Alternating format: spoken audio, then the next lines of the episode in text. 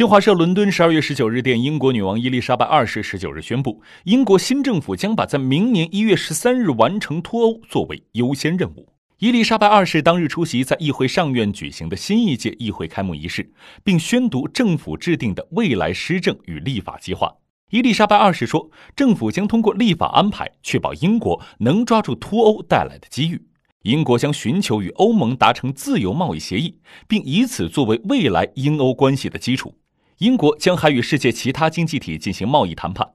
伊丽莎白二世共宣读了约四十项立法计划，包括增加对英国公共医疗服务系统的投入、改革现有移民体系、确保国防投入等内容。英国首相约翰逊领导的保守党在本月十二日举行的议会下院选举中获胜，在全部六百五十个议会下院席位中赢得半数以上。